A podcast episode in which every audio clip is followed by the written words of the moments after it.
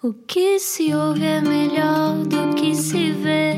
Desliga a TV, era o que faltava. A vida acontece quando anoitecer, era o que faltava. Juntos eu e você. Olá, boa quarta-feira, bem-vindo, bem-vinda à Rádio Comercial, Rádio Número 1 de Portugal. O mundo já a desconfinar ligeiramente, os calções a ficar cada vez mais curtos, mas isto se calhar sou só eu a falar de mim. Uh, bem-vindo à Rádio Comercial. Olá. E que belas Ana. pernocas que tu tens. Obrigado, Ana. Mas por acaso preciso, preciso fazer algum exercício porque a pandemia não, eh, não me deixou. Estamos não todos deixou... flácidos, não é? Sim, Basicamente. Para falar curto e grosso. Olha, soube que estiveste numa festa com a nossa convidada de hoje no Porto e vou Ah. querer saber pormenores Ah. sobre essa festa. Olha, ele já é envergonhado. Eu estou envergonhado porque eu, eu lembro-me fiz muitos disparates na festa desta, desta pessoa que É recebemos disso hoje. que nós gostamos. que é uma ilustradora e se calhar vai ilustrar como eu falhei. Bom, a conversa é para ouvir depois se agora tem que sair do carro em radiocomercial.ol.pt. Mas agora, se vai ficar no carro, quem é que está cá hoje? Explica-nos como se eu tivesse acordado de um coma. Esta introdução tem de ser tão provocatória como a ilustradora Clara Não. Por isso, vamos, ver, vamos ler algum do seu trabalho declaradamente feminista. Por exemplo, submissão só na cama, mas com consentimento. Na cama para dormir, meninos. Bom, ou, eh, por exemplo, que as mulheres não sejam criadas para serem criadas. Ou eu, pessoa branca, acabei de ouvir uma piada racista em conversa com outra pessoa branca. Qual destas reações devo ter? A. Rir porque é só uma piada. B. Rir de remorso, soltando um opá de desaprovação. C. Explicar que não é bem ou não é ok fazer piadas racistas e como achar-se no direito de as fazer vem do privilégio branco. Clara não, tem 27 anos, embora acredito que tem 28. Fala-nos do bom fim no Porto e reivindica a igualdade eh, e também a reflexão sobre temas sociais. Olá, Clara. Olá! Olá. Obrigada pelo convite De nada, De nada. Clara. e pela introdução. Gostaste? Faltou-nos dizer que também és DJ e que já promoveste uma festa na qual Rui Maria Pego esteve, eh, portanto, eh, solto, não é? Sim. É verdade. Desabrido. Sou, sou testemunha. Muito bem. Como é que é a vida de DJ? Também não, não é propriamente uma coisa muito fácil. Tu gostas de estar até às tantas a pôr música? Ahm, Torna-se um bocadinho cansativo, ah, mas nós também paramos em janeiro. Sou eu e a Carolina Grilo Santos, também é artista. Ah, paramos em janeiro por razões óbvias e também, e também começou a ser, comecei, começamos a ter muito mais trabalho fora da vida noturna e começou a ser um bocadinho mais complicado. E vamos reformular a festa de alguma forma quando for possível. Uhum. Um, mas é, é engraçado porque nós fazemos, fazemos a festa que queremos, ou fazíamos a festa que queríamos. Um, isso é bom porque, pronto, está bem, eram seis horas seguidas em pé ali, mas fazíamos a festa que queríamos e criamos uma comunidade muito fixe um, e é mega queer friendly. Super queer Então friendly. criamos assim uma comunidade uh, de pessoas que não só iam connosco por todas as festas, como também ajudavam a criar a festa. Uhum. Que era vestir-se a preceito, eh, ter aquela atitude completamente livre eh, e ser aquilo, claro. Eu acho que vamos voltar muitas vezes à palavra comunidade nesta conversa, mas a ideia de um espaço seguro, não é? Exatamente, em que podes estar à vontade e ser quem, quem és uh, sem problema nenhum, mesmo em segurança. Que Também maravilha. tínhamos performers de drag queens e assim. Eu adorei, eu diverti-me muito e, e tenho uma memória, eu diverti-me muito, mas tenho uma memória ao mesmo tempo também um bocadinho blurred, sabes? Uma série de Porque estavas muito cansado nessa Estava noite. cansadíssimo, Era. estava muito cansado nessa altura. Bom, Clara não, a nossa convidada hoje. Se agora ligou a rádio comercial, eh, eu já te ouvi também num podcast sobre empoderamento feminino com a Filomena Cautela, fui fazer também essa pesquisa auditiva. Eh, já falaremos desses temas também, alguns deles que eu domino mal, Clara, mas eh, falando da tua história, tu és ilustradora. Moras no Porto. Quando é que tu percebeste que o desenho era o desenho e a ilustração podiam ser a maneira como tu comunicarias com os outros? Quando é que isso apareceu? Um, assim, eu podia ser dizer, ai, eu desenho desde os 4 anos. Um, também é verdade. Mas foi alguns na faculdade. Um, eu achava que ia ser designer, de design gráfica. Eu tirei design de comunicação né, em Belas Artes aqui no Porto. Uhum. Eu achava que ia ser designer gráfica e depois que ia fazer mestrado em design de produto e que ia ser designer de tudo. LOL. Designer de tudo. Designer de tudo, era essa. Que é, tenho uma caneta, posso fazer um frigorífico ou uma, uma obra de arte que está na parede. Exatamente, Hum. é o poder todo do design, queria ser assim. Mas não foi isso que aconteceu e ainda bem, porque eu não sou essa pessoa. Uh, ao longo do curso foi, como nós temos, são quatro anos em vez de três, que o normal é três. Uhum. Então temos muitas optativas ao longo do curso. E eu fui começando a escolher um, cadeiras de, de artes plásticas em vez de design. E o incrível é que todas as optativas que eu escolhi tinham mulheres como professoras. E eu só me apercebi disso este ano. Hum. Porque no curso de design, uh, ao todo, se eu fizesse tudo de design, eu só teria, ao longo de quatro anos, uh, uma ou duas, no máximo, professoras mulheres. Um, e achei só me aperceber disso recentemente de, dessa falha, pronto. E então comecei a fazer mais coisas artes plásticas, comecei a sentir-me mais feliz, a sentir-me livre do rigor extremo que eu atribuí ao design, que era, para mim era uma espécie de prisão, porque eu era super suíça a fazer design, aqui é a perfeição. E também foi essa forma de fugir uh, que depois também me apercebi que com a, a ilustração conseguia passar sentimentos, emoções, e, e não, não que com o design não se possa fazer isso, claro que pode, mas para mim foi a minha forma de lidar mais comigo também. Então, explicando, tu uh, estavas a trabalhar provavelmente num gabinete, não é? Com, de designers, e depois, quando é que é o primeiro dia em que tu uh, lanças uma ilustração tua, publicas, não sei se foi logo no Instagram ou não, mas uh, o que é que se sente quando se cria uma obra própria? uma libertação. Uh, eu, na altura, estava com muitos sentimentos, não conseguia lidar com o amor. Sentes muitos sentimentos, Clara? eu sinto muitos sentimentos. Também. Nós também, nós também. Nós também, nós também. Somos aqui três, três eh, fãs de sentimentos. Sim. Sim. Até, até nisso é preciso ser fã, que é para depois poderes falar sobre, sobre eles. Mas essa libertação não é foi. Eu sinto coisas. Sim, libertou-te o quê? Abriu-te o peito e disse: Olha, isto, isto é quem eu sou. Foi, foi, um, foi uma espécie de primeiro degrau da tua voz. Uh, sim, foi porque eu sentia-me sozinha com aqueles sentimentos todos e a minha forma de lidar com eles foi um, soltá-los o mais que eu podia. Então fiz uma fanzine na altura, com chamava-se Post Breakup Zine e tinha o sexo cortado por causa daquela música dos The Vaccines. Sim, Breakup Sex. Vaccines são um pouco seca, não é? Claro, sejamos sinceros. Mas indie rock, para quem não Yeah. sabe. eu gosto muito, eu gosto muito. Houve uma fase que gostava, mas hoje em dia acho um bocadinho seca. Os É vaccines. porque é muito repetitivo, pronto. Mas o pior desta história toda é que eu desenhei a zine toda a ouvir em loop essa música. Se calhar tinhas alguma coisa para pôr cá para fora, Clara, não? tinha, tinha. Mas foi a tua terapia então, foi para tu recuperares esse desgosto. Sim, e depois na altura aquilo era inglês, eu na altura escrevia mais em inglês. Um, e mandei para as galerias um vídeo comi eh, comigo, né? com co- uma, um casaco cheio de corações, claro, irónico, a mostrar a zine e eles aceitaram. E comecei a vender cá, eh, em Portugal e em Londres na altura. Hum. Uau, logo assim. Claro, essa não, é, não ter vergonha e ter lata. Ah, isso é interessante. Uhum. Eh, o ter vergonha e o ter lata é uma espécie de colete de forças, esta coisa de ter vergonha. Clara. Um, a- o ter vergonha serve para contrariares a vergonha que tens.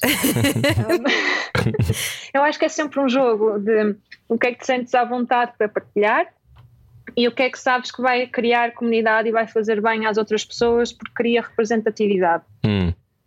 E é um jogo, às vezes eu partilho coisas com as quais não estou 100% confortável, mas sei e arranjo maneira de no discurso não personalizar demasiado ah, para, para conseguir estar confortável com aquilo, porque sei que vai trazer algo de bom no geral na comunidade. Então, pronto, é sempre este jogo, duas forças. Então voltamos à palavra comunidade. Hoje conversamos com a ilustradora Clara Não.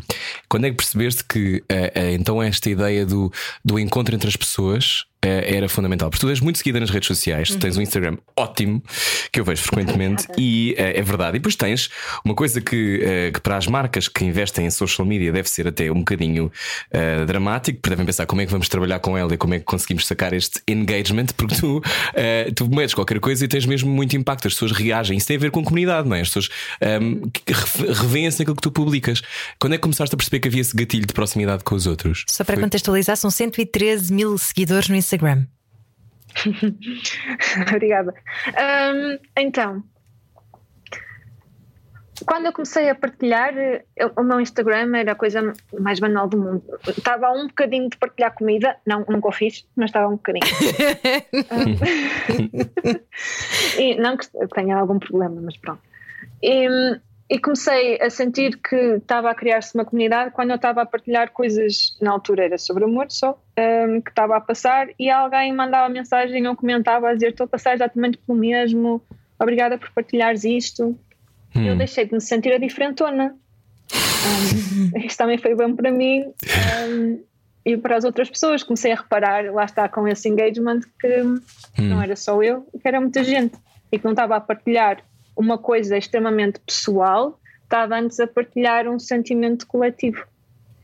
E como é que tu dás o salto de, por exemplo, dizes que começaste por falar sobre desgostos amorosos e sobre aquilo que tu sentias, mas depois dás o salto para falar sobre igualdade, para falar sobre muitos tabus que, que não são abordados. Por exemplo, vamos falar de um, os pelos, claro não, porque não falarmos de pelos.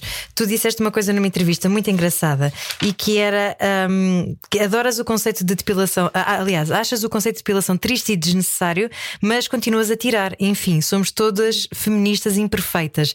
Porque há muito isso, não é? Nós, por mais que achemos isto é uma repressão, mas porquê é que eu tenho de estar sempre a tirar os meus pelos? Mas ao mesmo tempo nós não queremos, não é? Pronto, não queremos muito que, que olhem para nós e que, que, que julguem, não é? Sim.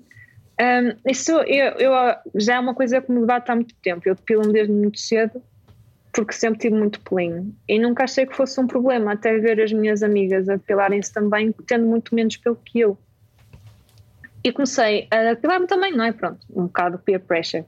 Hum. E, um, e ao longo do tempo fui-me questionando se eu me depilava porque eu não gostava do meu pelo ou se eu me depilava porque não queria uh, ser, lá está, como estavas a dizer, olhada de fora, julgada por ter pelo. Hum. E, a, e a pergunta que eu, que eu fiz a mim mesma e costumo fazer é: imagina que amanhã era super fashion, super na moda, super febre, ter pelo no corpo todo Continuarias a depilar? Hum. eu continuaria, porque eu tenho. Pá, a depilação definitiva para mim foi a melhor coisa que aconteceu. Mas é que há, há esta coisa de. Eu, sobre isto, lá está, por exemplo, eu adoro pelos. Uh, faz algum sentido. Mas há, por exemplo, também, há, também há rapazes homossexuais que, que, que, que não, que, que não claro, gostam. Claro, exatamente. Eu adoro, mas por exemplo, é, eu nunca senti essa pressão porque sou homem, não é? Portanto, eu nunca tive a pressão de sim, vou ter que me depilar, talvez um, outras pressões que, que existem. Mas esta coisa de ser uma feminista imperfeita uh, é importante percebermos quem está a ouvir também o programa e quem se, quem se pondera sobre isto, que é que somos todos um, um, um work in progress, não é? Uh, consegues ter essa relação de a simpatia contigo mesma, claro. Eu adorava dizer que sim, e a simpatia do amor próprio. Um, não. É, não? Eu acho que depende muito do dia e, da, e do contexto e se há outros problemas da tua vida, porque quando há mais problemas parece que as coisas são muito mais fatalidade, é, é muito mais tudo o fim do mundo e, e pronto. Mas sinto muito uma, uma feminista imperfeita e não acho que isso seja problema, acho que isso é, é só ser pessoa. Um, claro que adorava gostar imenso do meu pelo, mas não gosto e, e é uma batalha imensa um, e acho que não há problema nenhum em, em te depilares ou não. Uh, eu pessoalmente adoro ver pelos nas outras pessoas, o que é super irónico. um, Mas, mas acho que lá está, é uma, uma questão pessoal. Nós temos é de nos perguntar porque é que o fazemos e não há mal nenhum em o fazer. Uhum. Um, há uns tempos também me questionava sobre se um dia tiver uma filha e se ela me vir a depilar, será que isso vai influenciar ela também achar que eu tenho de fazer? Uhum. E depois também apercebi-me que é uma conversa que se tem, género: olha, eh, eu depilo-me porque me quero depilar, mas, mas tu não precisas de fazer, tu fazes só o que achares melhor para o teu corpo. Então, mudando aqui um bocadinho. Uh, o... saindo da depilação. Saindo da depilação, mas falando de feminismo. O que, é, o que é para ti? A palavra feminista, uh, hoje em 2021, tem várias conotações, não é? Nós estamos todos a falar da Gloria Steinem, estamos a falar de outras coisas às vezes. Um, e de muitos preconceitos. O que é para ti ser feminista, Clara? Para mim, ser feminista é acreditar e defender que a, a igualdade de oportunidades, acreditar que é possível e que é necessário Uhum. Um, é também ter plena noção que o feminismo é para toda a gente, não é só para mulheres, não é só para homens, não é só para hetero, não é só para, para cis. Um, e também é, é, ter uma noção de privilégio, porque uhum. há muitos, muitos, muitas uh, escalas de privilégio. Olha, quem fala muito bem disso, e o livro até chama Bad Feminist, uhum. é a, a Roxane Gay. Uhum. Um, e ela fala que, por exemplo, ela é mulher negra, mas, mas sempre teve privilégio económico, que os pais ganhavam bem, e ela fala desses privilégios todos. Um, ser feminista para mim também é ser um, ativa e não é e é muito mais importante sermos ativistas na vida real do que simplesmente nas redes sociais. O mundo não se muda com um like e um share. Não. Mas pode começar por aí. Ah, é isso que eu te ia perguntar. Porque, porque tu és um bom exemplo de alguém que, que, tem, que utiliza as redes sociais para instigar pensamento, não é? Uhum. Então o like Sim, e o share não mudam nada. Parar aí. Não mudou nada para ti? O que é ser ativista nas redes sociais? Não, se, ou seja, ativista nas redes sociais ajuda um bocadinho, não é? Mas, mas quando é que te apercebeste? Porque há ali um momento, eu acho, quando se apercebe, quando alguém tem uma espécie de pegada digital que é muito forte, uh, crias aquela percepção de, bom, se calhar eu, eu estou de facto a mudar a conversa. Um, também é uma armadilha, isso?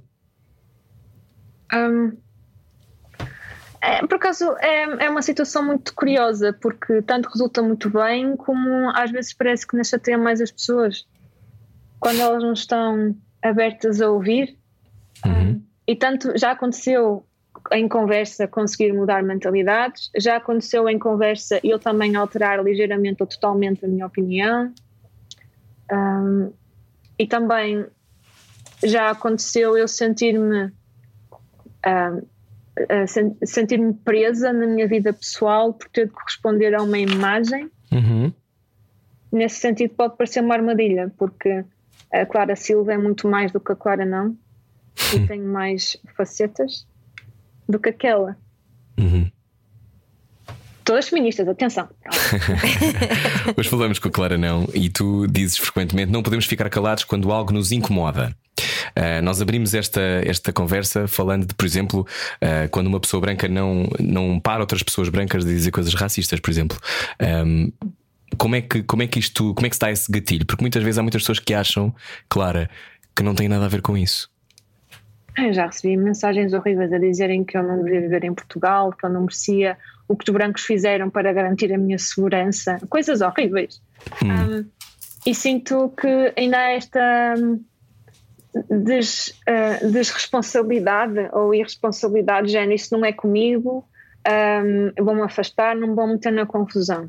Hum. E a verdade é que nós, como pessoas brancas, devemos usar o nosso privilégio uh, para também promover a igualdade de género. Se eu vejo uma pessoa negra a ser vítima de, uhum. de racismo por alguma questão uh, no dia a dia, eu sinto-me no dever de intervir.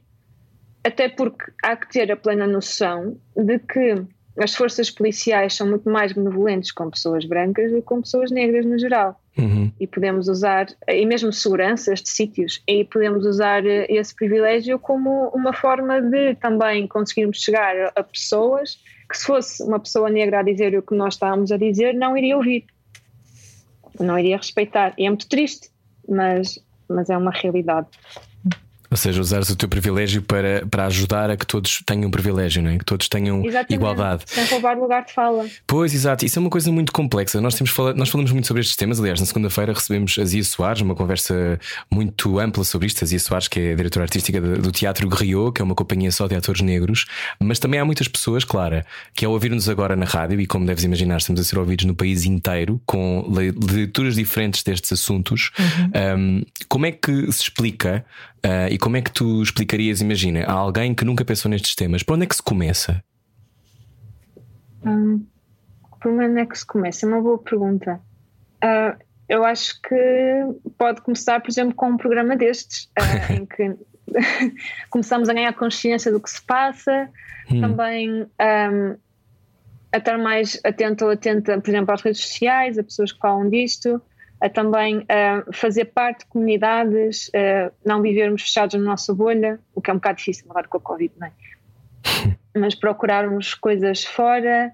Uh, e mesmo quando há alguma coisa que nos suscita alguma curiosidade de procurar, não faltam séries que mostrem este género de Uhum. assunto e a partir daí começar a desbravar. Mas imagina, às vezes há uma avó que está a ouvir agora, pode ser em qualquer parte do país, mas imagina, uma avó que está a ouvir em Barcelos, hum, que tem as suas próprias, às vezes pode ter os seus próprios faltas de privilégio por alguma razão, pode não ter capacidade de fazer essa, essa, essa capacidade de se pôr no lugar do outro, não é? Hum, e eu às vezes fico com dúvidas de como é que se consegue passar esta, esta mensagem de que de facto é diferente. A cor da pele influencia, o privilégio económico influencia, eh, o género influencia. Sim, é é uma é uma questão muito boa isso do, do contexto, porque a verdade é que não podemos ou não dá para falar com uma pessoa de, de 80 anos sobre feminismo como se fala com uma adolescente de 16. Uhum. Mas também é importante encontrarmos ah, formas de criar atividades que não sejam só para uma geração ou para outra. Há, por exemplo, um projeto em que eu participo, que é da Associação PEL, que lá está, faz feminismo interseccional, que é de gerações, de, que também tem em conta a questão dos privilégios que falávamos. Eles tanto trabalham com ahm, mulheres, é maioritariamente com mulheres, ah, mulheres já em lares e em centros de dia, como trabalham com crianças e conseguem depois trocar essa informação e, e pôr as pessoas a conversar umas com as outras. E tu sentes. Eu acho super. Desculpa, Ana. Não, desculpa eu. Eu acho que é super eh, giro, por exemplo, um, dizermos às crianças para falarem com as avós e com os avós, para trocarem informação, para trocarem vivências, e acho que esse diálogo e essa conversa pode trazer muitas coisas positivas. Tu, eh, nas tuas publicações, as tuas ilustrações que colocas muitas vezes no Instagram, Clara não, é a nossa convidada hoje, não era o que faltava, eh, muitas delas feministas sempre, e eh, tens sempre muitos comentários, não é? Muitos deles machistas. O machismo ainda está muito enraizado na nossa sociedade e muitas vezes até nas próprias mulheres. Sim, porque um, Isso faz-me respirar fundo. Desculpa, diz, diz. Houve, houve um grande im- impulsionamento, impulso, pronto, não importa, um, do, do machismo na altura do Estado Novo. E parece que foi assim há muito tempo, mas não foi nada. E na altura já havia feminismo, e antes disso já havia feminismo. Mas quando começou a haver cá o, a- o Estado Novo, quer dizer, parece que foi uma coisa que aconteceu no bar, não foi? Criaram-se umas três associações de mulheres pelas obras das mulheres, pelas mulheres de família, a mocidade feminina portuguesa, eram três, assim, do género. Que basicamente queriam ensinar às mulheres o que é que era uma mulher recatada, como é que uma mulher deveria ser, eh, como é que devia cuidar da família, tudo com valores machistas. Três dedos abaixo do joelho.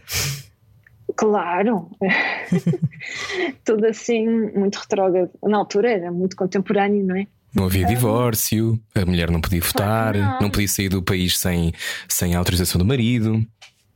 Claro, ainda há pouco tempo estive a conversar com um senhor que dizia que nem estavam assim tão mal no Estado Novo e que a economia está muito melhor, por isso não percebe como é que as pessoas odeiam o Estado Novo. Claro, faz todo o sentido. Claro, Estou a ser irónico. É homem, Lá está, é a história do legado de poder. Então e o machismo entre mulheres. Clara? Desculpa. Então, o que aconteceu por causa destas coisas do Estado Novo é que depois tínhamos mulheres a ensinar a mulheres como é que se deveria ser mulher. E então isso continuou, ficou enraizado. Um, e às- muitas vezes era uma questão de proteção de género. Eu não quero tu, como mulher, que sofras nesta sociedade. Eu não quero que tu não te cases e não tenhas segurança por seres fora deste padrão. Por isso, o melhor para ti é seguir este padrão. Pois, e no carro toda a gente. Sabes porquê? Porque eu acho que isto também é transversal. Não, é também transversal aos homens, é transversal aos gays, é transversal a todas as expressões de queerness que existem, é transversal às mulheres, que é eu estou, eu estou a dar-te uma espécie de casaco que eu acho que te vai proteger, mas que no fundo te tolhe os movimentos, não é? Exatamente, só te restringe de seres quem és. Não faz sentido nenhum, nós não somos todos iguais e isso seria uma grande chatice. E hoje em dia o nosso trabalho está muito mais facilitado, até porque podemos estar a ter esta conversa aqui, Clara não, na rádio comercial. Mas quando é que tu percebeste que ser boa menina não te ia levar a lado nenhum? Olha, assim, Ou há um, um momento que foi mesmo assim impactante na minha vida, eh, que foi primeiro ir para a faculdade, mas depois em mestrado eu estava, eu fui para mestrado em Roterdão, na Holanda. O mundo do tecno era muito fixe. Um, Eu imagino. a dada altura havia um bar chamado Bar, tinha Uhum. assim umas festas muito totós e muito boas. Um, eu estava a ir para lá e no chão encontro um cartãozinho que era Uhum. eh, café, bar, que dizia um, eh, como é que é? Well-behaved women. women Uhum. rarely made history. Engraçado, também estava lá, é por isso que eu sei, sabes? É- Sim. E viste esse papel? E vi esse papel e guardei para sempre. Pronto.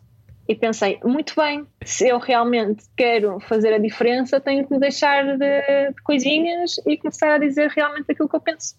Então, a seguir, continuamos a falar sobre o que tu pensas, eh, até porque tu vales a pena mesmo quando achas que não vales a pena. Hoje a nossa convidada é Clara Não. Pode, pode, entretanto, se quiser agora no intervalo, se estiver ou não estiver a conduzir, pode ir olhar para o Instagram da Clara, clara.não. E assim estamos todos com a mesma conversa. Da sua cabeça. A vida é agora. Era o que faltava. Na Rádio Comercial. Boa quarta-feira com a Rádio Comercial. Hoje falamos de feminismo, de ilustração. Falamos com Clara Não, que está no Porto. Olá a todos aqueles que estão a ouvir a Rádio Comercial no Porto. A minha vagina está-te a ligar. Vais atender ou vou ficar aqui a vibrar? Eh, aliás, vou ficar a vibrar. É mais, é mais clean esta. Nota-se lá está. a acabaste de dizer-. Vagina. Já Palmas tinham- para isso. Já tinham ouvido. Penso que será inédito na rádio portuguesa. vagina? Talvez não. Como não. Assim? Estou a brincar. Estou a brincar. percebi se vagina. Não interessa. Sobre- Olha, por mim há de ter sido inédito. Clara, hum, de que forma é que o empoderamento feminino eh, está a ganhar eh, tração? Ou seja, como é que tu te apercebeste que a tua sexualidade e, e a tua descoberta hum, também, também tinha que fazer parte do teu trabalho, não é? A partir do momento em que eu cresci católica. Ah, aliás, a freira que ia, que ia fazer o teu parto teve, que, teve um problema, não foi? Não pôde ir ao teu, ao teu nascimento. Eu nasci na Ordem do Carmo e a, a, a parteira era freira e tinha um projeto, ou fazia parte de um projeto de, de música e ia cantar no dia em que era suposto eu nascer. E então eu nasci dois dias mais cedo. Isso em termos astrológicos é muito aborrecido, porque se calhar estavas prevista para uma coisa e afinal foste a Clara, não. Agora. Mas, hum, assim, em termos astrológicos, eu sou escorpião e tenho Vênus em escorpião, que é super power. Vênus em escorpião. E eu tenho em Capricórnio. Eu sou um, sou um chato. Mas escorpião, Olha, escorpião. Eu também tenho Vênus e escorpiões. Também tens? Acho que sim. Estavas a dizer o quê? Claro, eu senti uma reação ao meu, à mi- à minha astrologia. Ah, eu que eu sou Capricórnio também em Lua. Ah, não, eu sou caranguejo. E as pessoas todas a desligar. Eh, olha, mas. O que é mas que eles estão a falar? Sim, então falavas sobre o teu crescimento, o teu crescimento como eh, mulher numa sociedade católica patriarcal, não é? Que, que falamos disto hoje. Exato. Mas a sexualidade das mulheres, a sensação que eu tenho, obviamente, vocês poderão dizer muito melhor, é que as minhas amigas raramente falavam sobre a sua própria descoberta. Uma coisa que os Ai, não rapazes. se falava disso? Masturbação? O que é isso? Não. Por acaso não se falava, não. isso. Porquê que isto acontece? Porque há muito pudor com a sexualidade. Ainda? Ainda não, não é? Ainda. Acham? Ah, acho que cada vez Acho que agora já não. Mas, mas na altura em que eu cresci, sim, não, não se falava, não se falava e se, se calhar não tinhas essa apetência também, não sei. Não era um, não era um objetivo? Não era? Eu acho que também há uma diferença entre falar do contexto urbano e do contexto rural, Claro. não é? Um, eu cresci em Grijó e lá ah, o catolicismo está muito presente. E o problema do catolicismo é mesmo aquele conservadorismo de pequeno poder de igreja Uhum. que, que não te deixa, ao mesmo tempo que quer que cases, mas depois tenhas filhos, mas depois não se fala de sexualidade e masturbação. Então não faz muito sentido, não é? Ahm, pronto, e, e eu senti que ah, explorar a minha própria sexualidade também foi um problema e uma benção para mim, porque eu estava muito presa a, a uma ideia católica da coisa e não me sentia bem comigo, porque eu não me sentia ah, livre para ser eu mesma, não, não me sentia representada ali, não, não me sentia. Opa, aquilo não era sítio para mim, é mesmo o, o sítio no sentido de, Uhum. da ideia de, de pureza ou da ideia de, de castidade e essas coisas todas não me fazia sentido nenhum. Um, e pronto, e para mim, e, e assim, eu senti isso de uma maneira um bocado forte, mas continua a haver uh, esta noção de limitação sexual uh, para as mulheres no geral. Hum. E, e opa, até porque lá está, ou somos 8 ou somos 80, somos sempre julgadas pela nossa sexualidade. Se temos a menos, somos púdicas, se temos a mais, somos porcas. Uhum. E- e Se, tens, se tens vários parceiros sexuais ou vários parceiros sexuais, há logo uma conotação diferente para uma mulher do que há para um homem, ainda. O homem é o campeão, não é? Uhum. E nós somos, hum, pronto, um palavrão feio. Pois. é? Pois. Mas olha, tu até eu li uma entrevista tua em que tu até falavas sobre esta questão, que é uma questão que por acaso acho que nunca abordámos neste programa, que é a perda da virgindade. A perda da virgindade, vou outra vez dizer. Eu estou a dizer aquelas coisas que não podia dizer no grupo quando eu estava antes. Virgindade. Ahm, há esta coisa de, eh, de haver a ideia que estás a perder alguma coisa, que é um. Eu lembro-me quando tinha 16 ou 17 anos, isto era uma coisa que eu pensava diariamente, que é como é que eu vou perder a minha virgindade. E era uma coisa obsessiva. Acho que isso é comum, É não é? comum, não é? Os adolescentes estão todos nessa fase, mas esta coisa que perdes qualquer coisa de facto. Ahm, para ti foi um processo pacífico, não entrando, obviamente, naquilo que foi a tua experiência, se não quiseres partilhar, mas esta coisa de, ahm, de que, ter, que temos que passar por uma coisa que, que ninguém sabe muito bem o que é, não é? Que lemos que é uma coisa. E ninguém fala contigo sobre isso, não é? Não, não há eh, pais que, que tenham à vontade. Talvez hoje em dia já haja, mas na minha altura não havia, não é? Ninguém falava sobre essas coisas. O meu pai e a minha mãe não me falaram sobre isso. A minha mãe, uma vez, eu disse, eu ia, eu ia para um campo de férias que se chamava Aventura, que era um campo de férias onde fazíamos rappel e escalada. Eu tinha 12 anos e a minha mãe sentou-me no carro e deu-me. Eh, um preservativo, dá vários preservativos para a mão. E eu que era gordinho, anafado e muito assustado com tudo, só pensei o que é que ela está a fazer, que vergonha. Eu não quero ter esta conversa sequer. Agora. O quê? Será que tem que? O que é que, é que se faz? fala muito mais a nível emocional do que a nível físico da questão. Sim. Como dizendo, ai, tens que amar a pessoa, tem de ser o homem ou a mulher da tua vida. Primeiro é uma noção muito heteronormativa da coisa. Uhum. Um, e e eu, e eu, a dada altura, deixei de acreditar na. Caguei para isso. Pronto. Não saber dessa questão da virgindade. caguei. Ah, Estou a ser mesmo bruta, foi isso mesmo que eu pensei. Porque eu senti sempre. Eu eu até fiz uma analogia, acho que é nessa entrevista que falavas, Sim. que para mim, se para, para as pessoas perder a virgindade é perder uma pele, então cada vez que eu puxo um espigão, estou a tirar a virgindade ao dedo, Espigão é um- uma pele, não é? Ao pé do- da unha. É, se calhar é uma coisa da cá do norte. Acho que nós é não dizemos que É aquelas saem- pelzinhas Ou laterais. seja, se deitas sangue, que sub- então perdeste a virgindade do dedo, não é? É, exato. Um, e e é, é uma noção muito errada fisiologicamente e também muito errada socialmente. Porque há, há mulheres que nascem sem, sem ímã Uhum. ou que o perdem a fazer outras coisas. Uhum. Também é possível que o ímã se restaure a si mesmo. Um, e, e também é possível uma mulher fazer várias vezes relações sexuais com penetração uh, peniana, que também é uma exclusividade, não é da ideia de, de virgindade, e não perder, porque, e não perder a pele, porque é elástica. Uhum. Pronto. Olha a quantidade de problemas que isso deve ter dado ao longo da história, não é?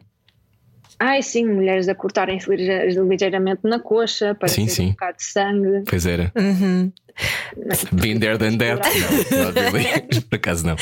Não, mas eh, dizia-vos que, por exemplo, na Suécia e noutros países do Norte há a tradição, algumas famílias, não é? Assim, mais, eh, mais abertas, menos conservadoras, talvez, que eh, fazem uma coisa que eu também não sei se não será um bocadinho demais, que é promovem mesmo a noite da, da perda da virgindade. Portanto, eles chamam o namorado ou a namorada a casa e dizem: sim, senhora, Toma vamos cozinhar chapéu." para vocês.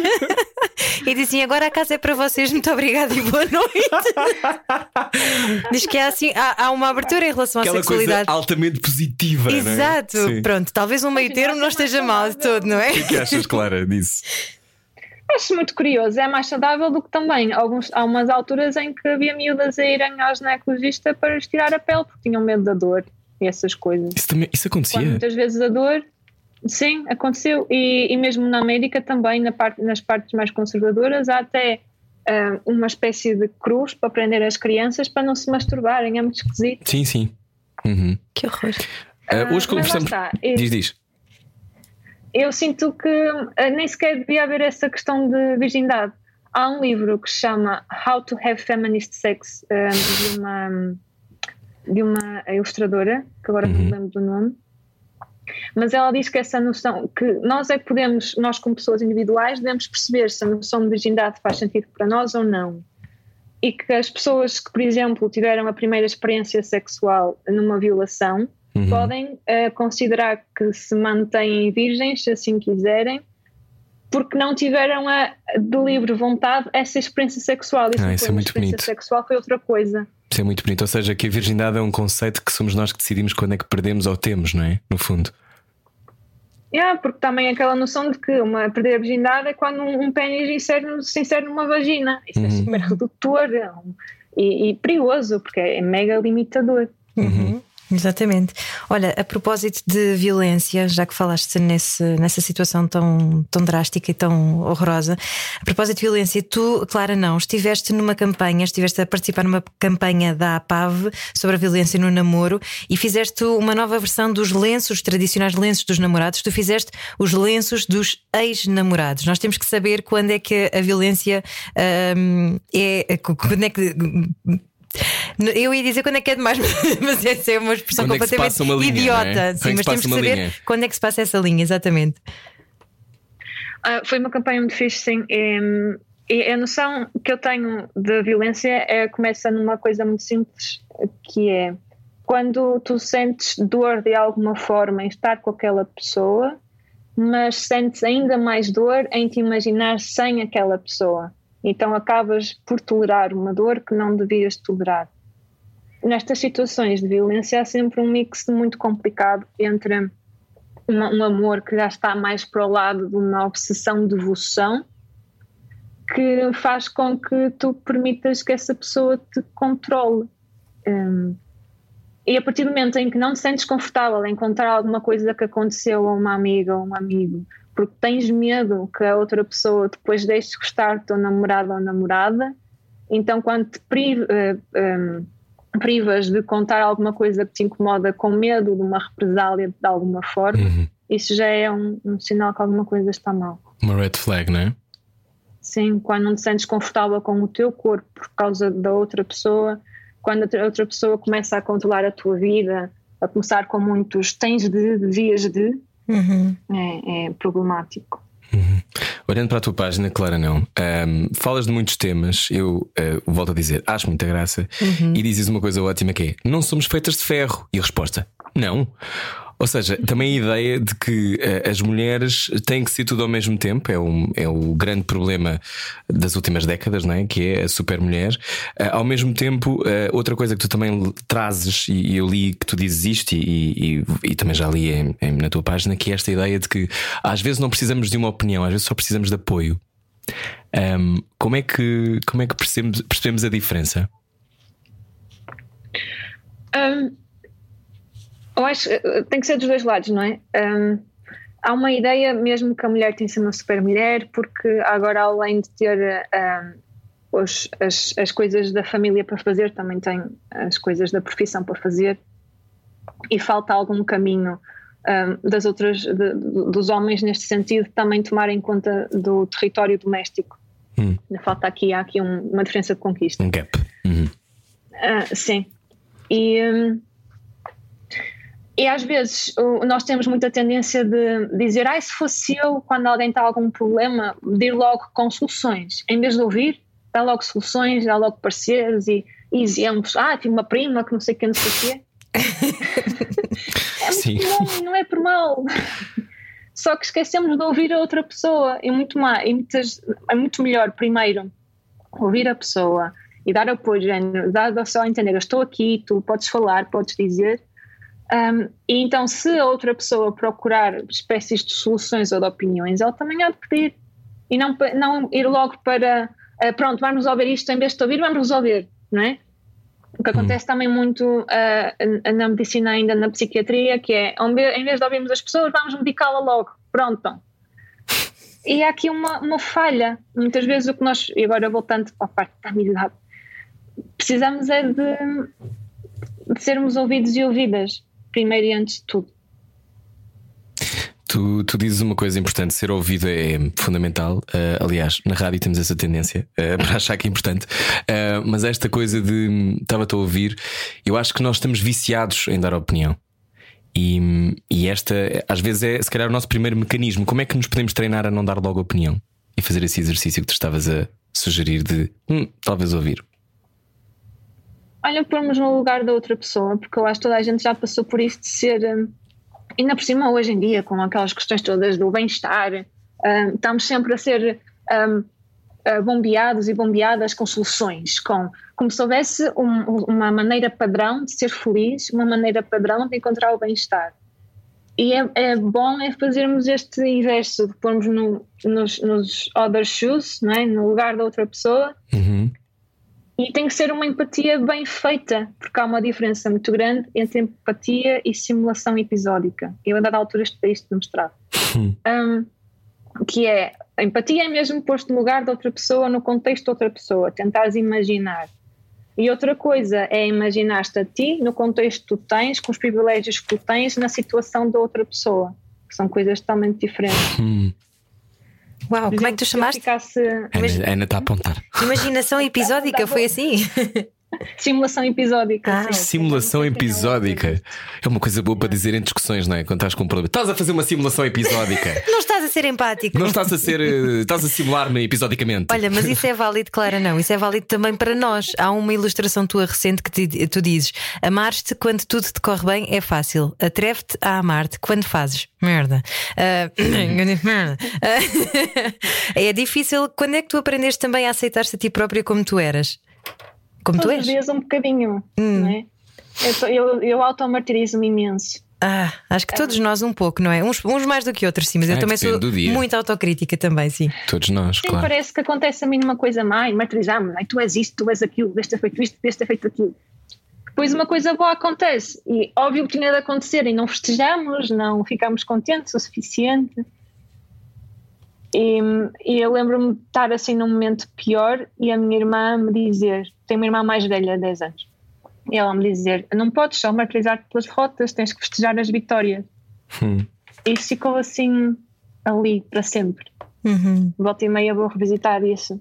E também, hum. a dada altura, estava, também muitas vezes temos tendência também para achar que o futuro vai correr mal e é fatalidade. E o que eu penso é: e se correr bem? Então, o, o que é que pode correr bem? É que pode correr bem, não é?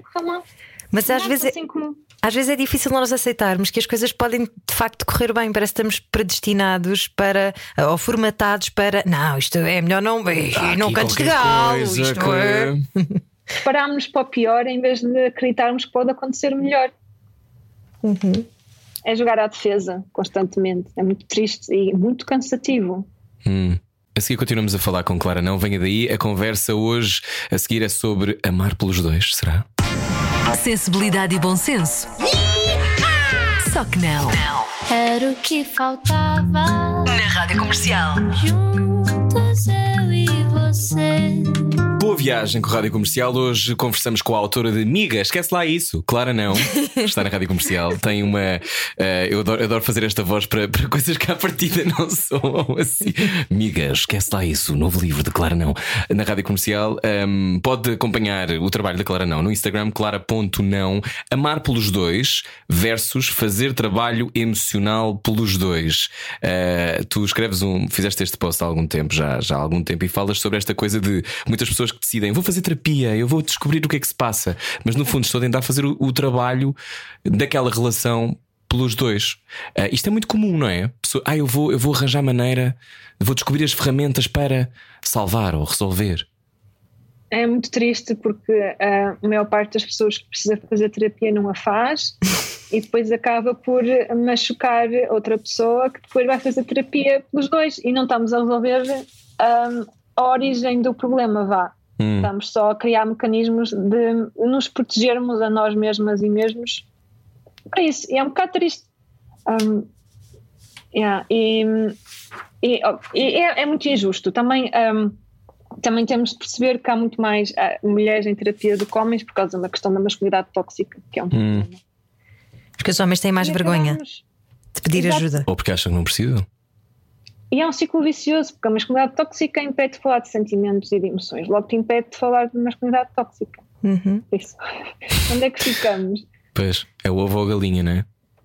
Yeah. Então vemos muitas pessoas também a sentirem-se na obrigação de fazer trabalho emocional pelos dois, pessoas a, a fazerem de namorados e namoradas terapeutas quando são coisas diferentes. Ui, isso é um Yeah. grande problema, não, Clara, não. Acho que já todos estivemos nesse papel. É, mas é muito triste e é muito ingrato. É muito tempos cansativo. Havia uma ilustração, exatamente, super cansativo. Havia uma ilustração que dizia: Tu não precisas de uma namorada, precisas de uma terapeuta. Sim, sabes esta coisa? Ah, Eu acho que todos nós, e acho que à medida, depende também das químicas com quem, com quem estamos, mas ah, há pessoas, por exemplo, eu tenho alguma tendência para dizer: não, não, o que, o que tu estás a sentir é. Que é uma coisa horrível, é horrível. Eu, eu já controlei isso, mas é uma coisa que, que sem, tento controlar. Mas esta coisa de às vezes achar que somos também mais emocionalmente mais evoluídos pode ser um, ali um, também um erro, não é? Uhum, Pode ser uma armadilha. Sim, sim, porque acabas por. eh, Muitas vezes há aquelas pessoas que dizem: Ah, eu dou muito bons conselhos, mas depois não sou nada boa comigo. Para mim. também guilty here. Um, e, e- e às vezes lá está. Um, acho que é uma questão. Eu também sofro um bocado disso, não é? Porque às, vezes acho que sou bem evoluída e estou bem, bem resolvida. Hum. Depois acontece alguma porcaria na minha vida que me deita por terra e me mostra: não, não, Clara, tu não estás muito bem. Eu acho que é um processo todo de tomar consciência. um, acho que não há problema nenhum em, em querermos ajudar as outras pessoas, mas também, volta e meia, lá está, como estavas a dizer, Rui, sinto muito essa de ai não, sei perfeitamente o que estás a passar. e não é bem assim.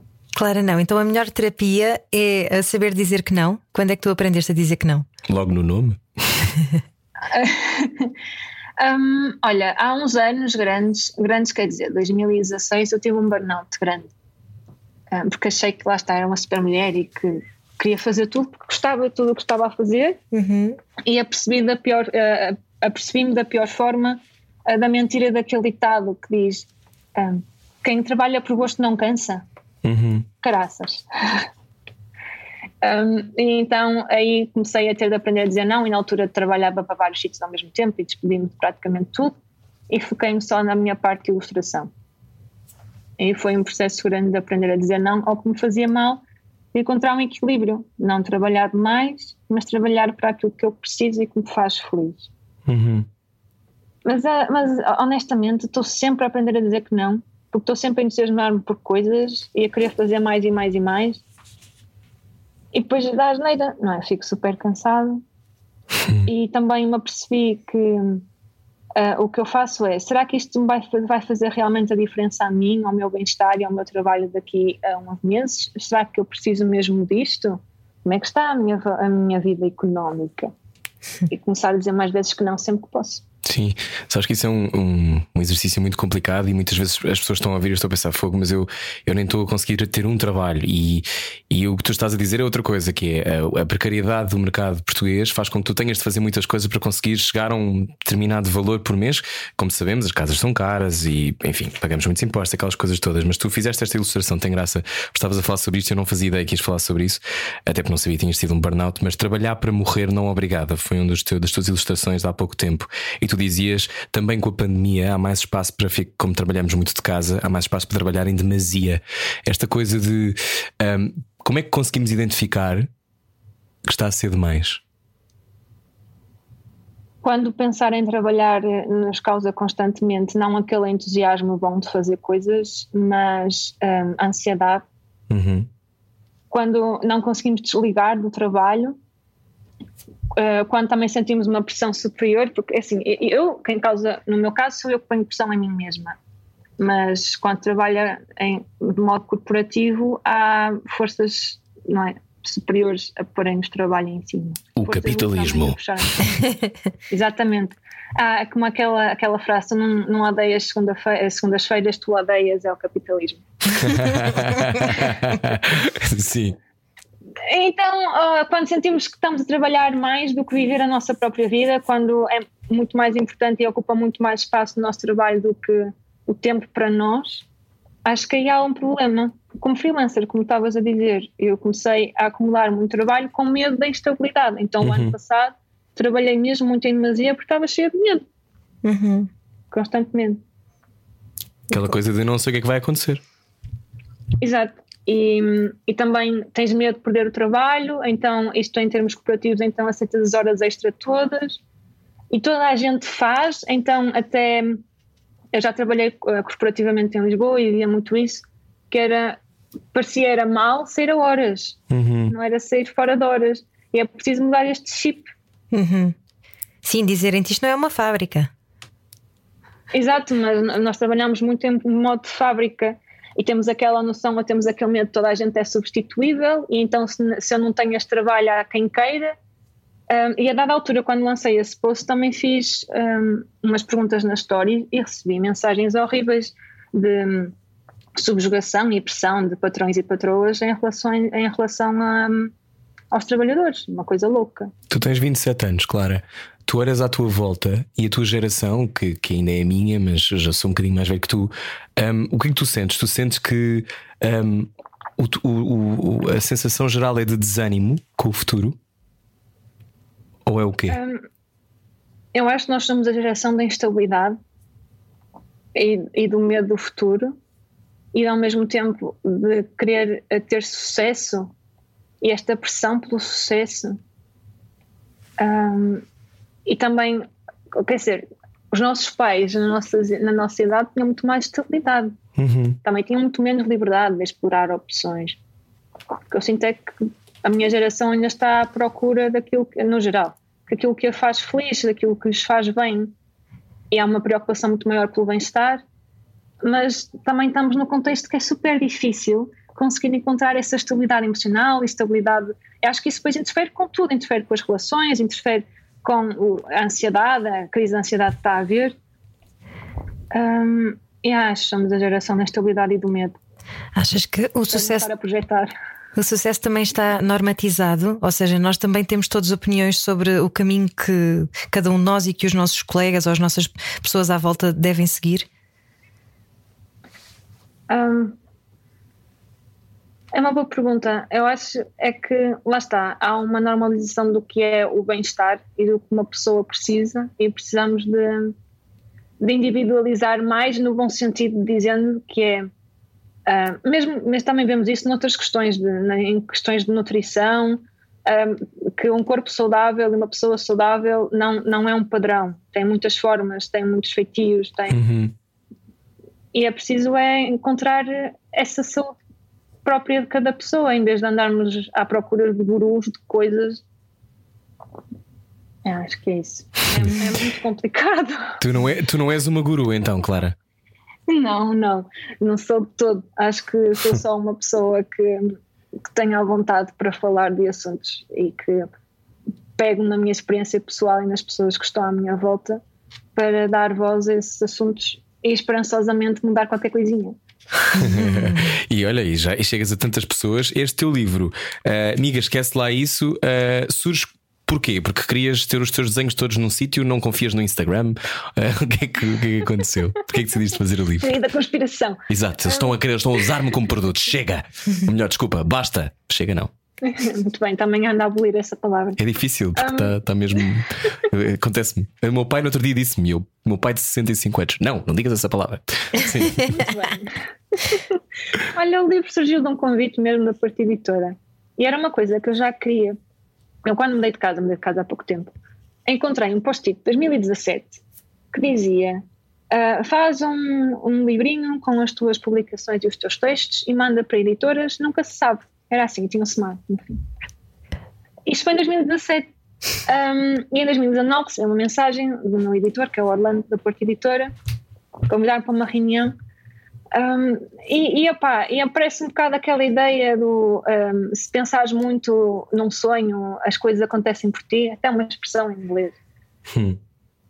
Um, e pronto, depois a dada altura eles convidaram-me, fui à reunião um, e foi, eu levei meus caderninhos todos, porque eu tenho os caderninhos que andam sempre comigo no bolso, não todos, um de cada vez. e, e levei tudo, e pronto, e o livro surgiu desses cadernos todos, eram, foram uns 5 anos de cadernos. Um, e depois apercebemos dada altura que havia uma espécie de um, cronologia do meu pensamento Uhum. e os, eh, os capítulos são feitos dentro dessa cronologia. Que é primeiro aquela primeira fase que falávamos há pouco, do amor e do ódio pelo ex. Quem nunca? Depois passa para ahm, relações que correram bem, que deixam saudade, mas que não as queres de volta, queres só fazer play outra vez naquela memória boa Aham. que é tenho saudades de ti, mas não te quero aqui, quero, quero-te como me lembro, como tenho saudades de ti. Tenho saudades tuas. Tenho saudades tuas, mas não te quero aqui, quero-te como me lembro, como tenho saudades de ti. É isso. Hum. Isso começou tudo porque eu estava nessa, nessa situação, então lembro-me de lhe mostrar e dizer: Olha, escrevi isto, é exatamente isto que eu penso. Está aqui. É- Esse é o segundo capítulo. O terceiro é sobre feminismo, que vem das boas experiências, das más experiências e de ser mulher no geral. E o último é sobre a magia das palavras, como as nuvens são ovelhas de patas para o ar. E o que é que aprendeste quando ficaste com o livro na mão? Já estamos a acabar a nossa conversa, Clara. O que é que aprendeste sobre ti? Qual foi a, a coisa que surgiu em ti? Aprendi que ah, tinha crescido muito e que já não era a pessoa que eu era no princípio. Uhum. E tive de fazer um processo de ah, conseguir gostar de mim no passado. Faz sentido. Ui, faz. Se quiser, con- conversas connosco mais 10 minutos sobre isso, queres? Ou que tens de ir embora. Então pronto, é só que temos que sair aqui do direto, porque senão depois ocupamos a- aqui a, a zona da Ana Isabela Roja, não pode ser. Ana Isabela Roja, a seguir na rádio comercial, nós conversamos mais um bocadinho com Clara Não no site da rádio. Um beijinho e tenha uma ótima semana. Adeus, até amanhã. Saia da sua cabeça. A vida é agora. Era o que faltava. Na Rádio Comercial. Agora no podcast, porque não dá para dizeres que aprender a gostar de nós do passado, isto é um, é um tema gatilho, não era o que faltava, temos, temos que ir logo aí, porque é um exercício tão difícil. É, É, uma tão regressão. complicado. Falemos de regressões. Fazemos uma regressão juntos, de mãos dadas. Uma psicanalisezinha. Ah, oh Clara, mas esta coisa de gostar de nós no passado é, é, o- é, o- é, é uma das grandes dificuldades, achas, do crescimento? Acho. E acho que nunca falei disso publicamente. Hum, sim, porque quando nós crescemos, temos ah, há muito essa coisa de lutar contra em vez de lidar com. Uhum. Eu custa-me muito ainda gostar de mim quando era adolescente, porque eu era tão diferente e tão ainda, pá, sei lá, tão limitada a mim mesma, limitava-me a mim mesma e criava super obstáculos a mim mesma para me conhecer. Então tive, ainda estou em processo de tentar aprender a, a gostar de mim no passado, a valorizar as fases todas porque passei até chegar aqui. Muito importante uma coisa que tu disseste, que é criava obstáculos a mim mesma. Quando é que tu te apercebeste que te boicotavas? Ui. Hum, quando, quando me libertei das eh, todos os preconceitos que tinha comigo mesmo e todo o não amor próprio que tinha, foi aí que eu apercebi que tinha-me bloqueado imenso. Mas está, acho que enquanto me estava a bloquear, não sabia muito bem o que é que estava a passar, sentia-me só mal comigo, que é super triste sentirmos mal connosco mesmos e mesmos, é super triste. E a vítimas de alguma maneira, não é? Sim, é como se nós fôssemos o nosso próprio opressor e opressora. É, Uhum. Acho super triste. E, e, eh, o que eu faço também é rir-me um bocado disso, não é? Que faço imensas piadas sobre ser católica emancipada e sobre. e sobre. eh, eh, e gozar comigo mesma. Um, a uma altura, ainda faço muito isso, que, que me, hum, como é que se diz? Me insultava a mim mesma muito. Uhum. Repugnava-te. E usava. Ainda agora eu? Se tinhas repugnância por coisas, eu acho que acontece um bocadinho. Isso também me acontecia e acontece-me. Imagina uma, uma declaração minha de quando tinha 19 anos ou 20, e sobretudo quando já se tem uma- um perfil público há algum tempo, é natural eh, tu olhas para coisas de há 10 anos e pensas, fogo, como é que eu dizia aquilo que é atrasado mental? Um, e, Mas e és esse- um atrasado mental fofinho. É isso, e estamos todos em evolução, é isso. Vamos gostar da nossa criança interior. Eh, esse sítio de tu olhares para trás e, e, e insultaste a ti mesma, achas que vem de onde? Vem de tu ficares irritada por não teres percebido as coisas mais cedo? Ou algumas coisas mais cedo? Sim.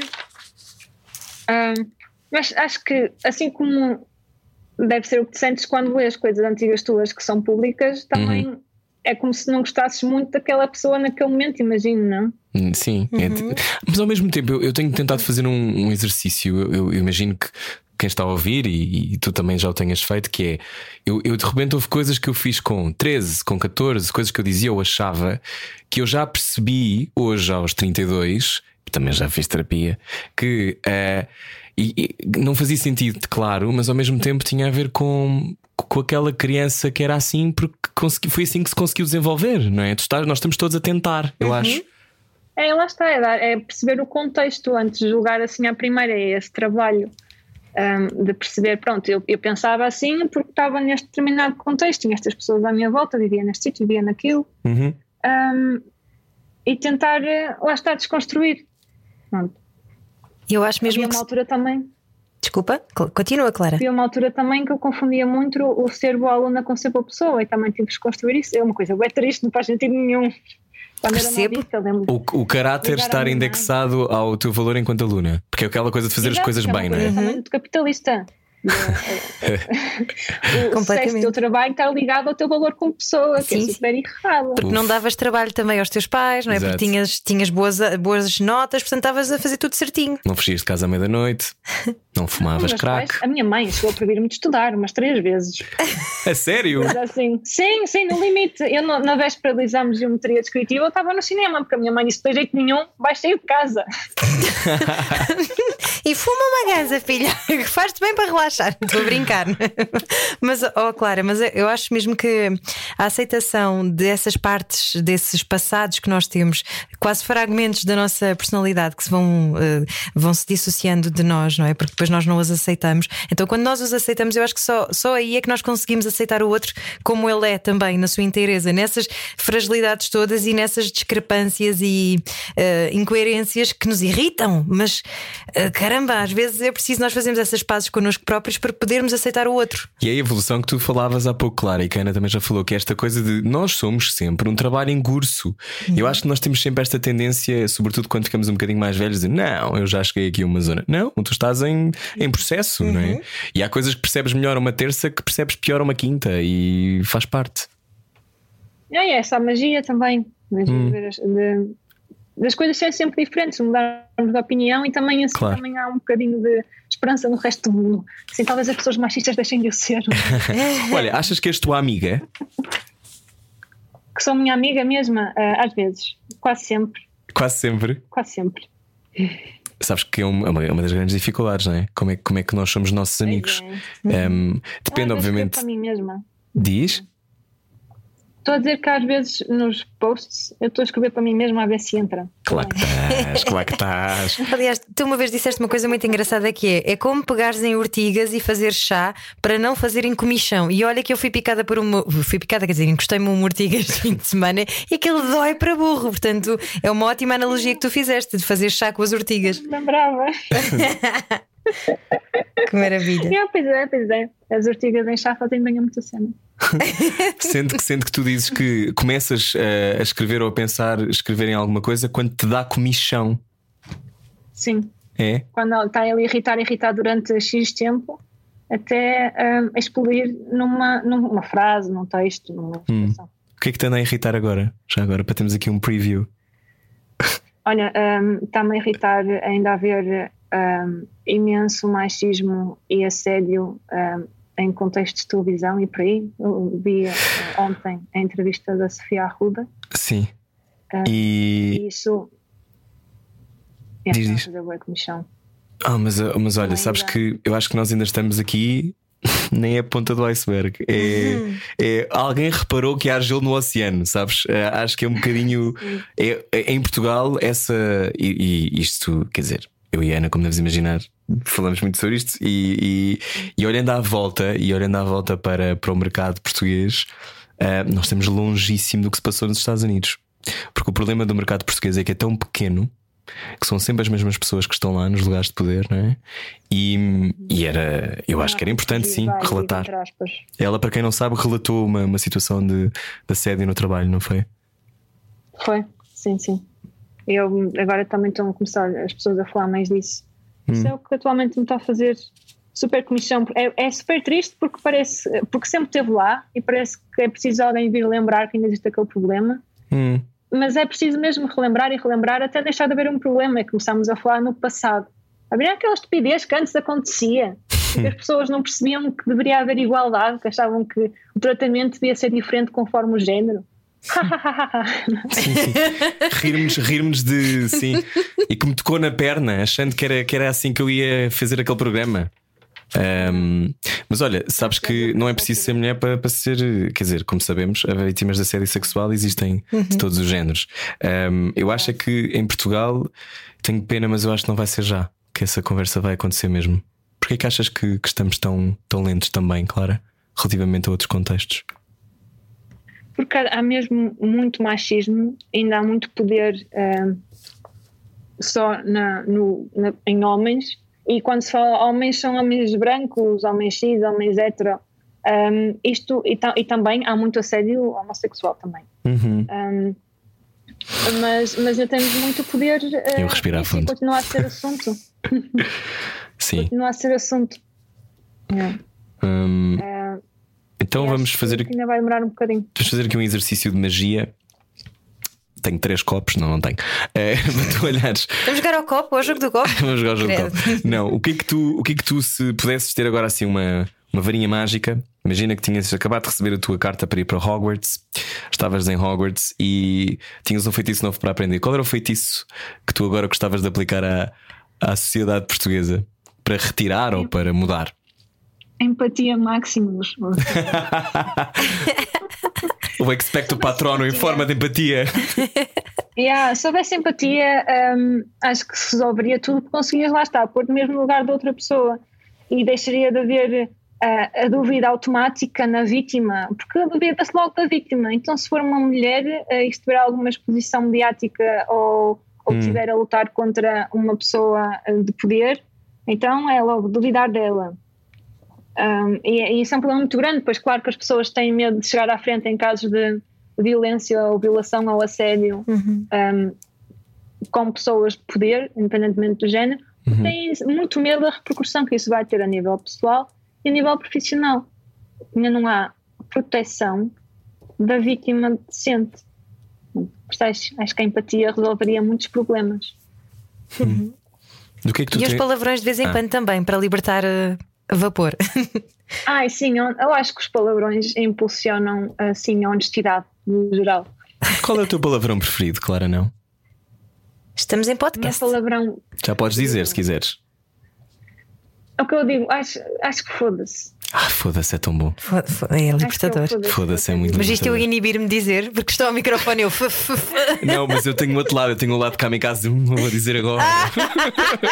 é agora, era assim que eu podia abrir um programa, um programa que fosse às 7 da manhã. Foda-se! Seja bem-vindo. Diz. Também é esse sentimento que nos permite pegar na questão sexual, que é o pudor e o pecado, Sim. transformar no pecado, vou pecar. Tem esse shift também. Exatamente.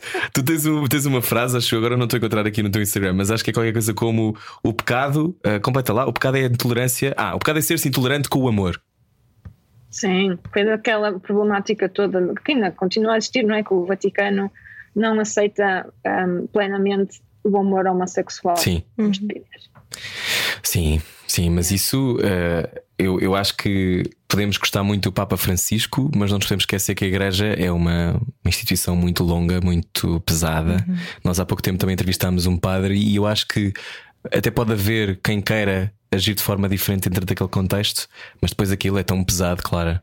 Um, não é assim que se muda de um dia para o outro, porque também sabes que quando eu acho, eu também fiz esta reflexão, que é quando tu pões em causa o dogma, tu pões em causa a estrutura que sempre foi, e isso é muito assustador. Mas mais, é... assustador, mais assustador não, acho que também é assustador, é que só pode mudar pelas pessoas que estão lá dentro. Claro. claro. E eu, quando me afastei da igreja, tive esse dilema muito grande comigo, que é eu fico e tento mudar ou afasto-me totalmente da opressão. Hum. E eu decidi afastar-me totalmente da opressão. É super válido. Eu não tenho que sofrer constantemente por algo que não me representa. Uhum. Um, mas, um, mas o que acontece é que a partir do momento em que não tens, a, tens o celibato, tens um, só homens padres, a partir daí não vais ter mulheres padres, não vais ter mulheres bispas, não vais ter uhum. mulheres papas. Até o Papa. Ai, a própria palavra Papa já em si é problemática. Há quem diga que houve a papisa Joana, mas isso é outro tema. Mas o celibato vai ser discutido Sim, agora, sim. salvo, salvo erro, não é? Eu acho que eles devem discuti-lo todos os dias quando vão dormir. Não, mas tem uma notícia que vai ser discutida Ah, é? num congresso qualquer do Vaticano, sim. É, o grande problema. Era, eu também acho que era importante para todos, ficam sim, mais sim. relaxados. Mas esta coisa, a todos os níveis, mas esta coisa de, de- de- Por acaso é interessante isso, Clara, que é hum, de repente não há lugar para ti nesta igreja, não é? Que é o que eu, foi o que eu senti também a crescer. Sim. Isso dói. E lá está, o problema não é a fé, o problema é mesmo os pequenos poderes de conservadorismo da igreja. Não há problema nenhum em encontrar a tua versão de Deus, o que é que isso seja. Ainda acreditas em Não há Deus? problema nenhum em acreditar. Eu, eu, eu sim, imagina. ah, os meus pais sempre me explicaram que se eu tivesse nascido numa família muçulmana iria ter outra fé. Isso sempre foi fixe lá em casa. Ah, porque sempre. Nós tínhamos o Alcorão em casa, por exemplo. Tinha o Alcorão lá e lia o que eu quisesse. Boa. eu tenho uma noção de alguma coisa e sinto-me protegida de certa forma. E para mim é, um- é um alento a partir do momento em que eu defino o que esse alento é para mim. Eu não sou obrigada a acreditar especificamente ah, no que está lá escrito e não acho que seja ahm, preciso acreditar tal e qual como está. Aquilo foi escrito por pessoas, não foi escrito por nenhum Deus. É? Claro, é uma interpretação também, não é? Sim, por isso eu tenho a minha versão. Faço com a fé aquilo que me faz bem e eliminei o resto. Ou tento eliminar o resto. Então, Muito olha, bem. fechando aqui a, a nossa conversa de hoje, Clara, não. ah, tu há pouco antes de entrarmos no ar estavas a dizer-nos coisas novas que iam surgir entretanto este ano, 2021. Ah, Podia-te fazer aquela pergunta: o que é que a pandemia te ensinou? Mas acho que já todos sabemos que, que pronto, paciência é uma das coisas. Ah, mas 2021, ah, este livro saiu em 2019. Ah, o que é que tu tens planeado? Tens coisas planeadas ou tens, como diz a Jennifer Aniston, eu não faço planos, eu faço opções? Eu crio opções, no fundo. Ai que bem, eu conhecia, gosto. Vi, vi outro dia que Olha, eram. ah, anda a ver. Diz, diz, diz, desculpa. Quando quando Não, conclui. diz, diz tu. Não, ia dizer que eh, eu li no outro dia a Sónia Balacó, que eu adoro, que é Aquário.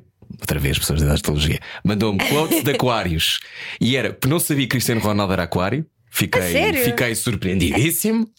E Jennifer Aniston também, e ela é que tinha esta quote lá nas, nas cenas que Aquários dizem. E fiquei contente, desculpa. Bem, Pronto, ficas a Os aquários são os criativos. Não é? Eu tenho ascendente em aquários. já E os fritos também. Mas, ah, Ias dizer, Clara, sim. O que é que vais Bem, fazer este ano? O que é que tens planeado? Então, olha, eh, estou a começar a fazer mais serigrafias, estou a apostar mais na serigrafia nas edições limitadas. Já saiu, ah, já saíram duas, agora na minha loja online. Estou com promoções na minha loja online até dia 15 de maio. Como é que é? Clara não, .com, que é com. uma ligação direta para a shop. Ehm, e também lancei um- hã? Estamos a ouvir-te. lancei uns pensos reutilizáveis com uma marca que é Trapos. Para quem não sabe, o penso reutilizável é algo Pode que ver. utilizas e depois lá vai lavar. Pensos E... menstruais, não é? Pois. Sim. Uhum. Pensos menstruais, sim, eh, usas e depois podes lavar.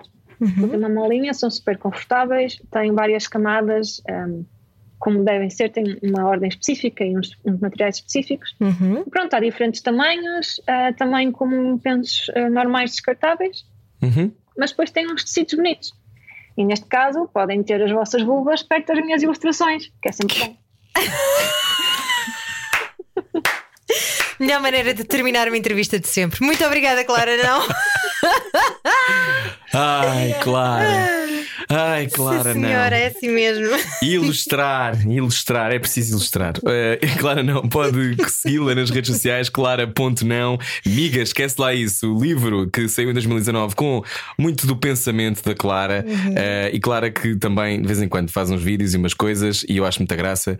E tem uma, uma coisa na TEDx que tivemos a ver, de Coimbra. Portanto, estás. A ideia é continuar. Quando é que lanças um podcast, Clara? Devias ter um podcast? Estou?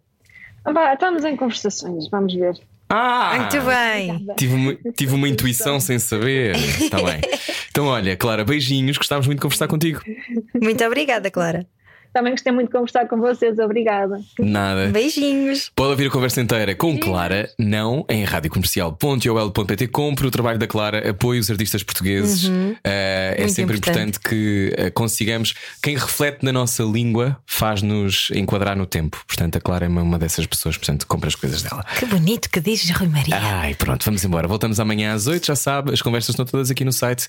Beijinhos. De nada. Beijinhos, Beijinhos. beijinhos.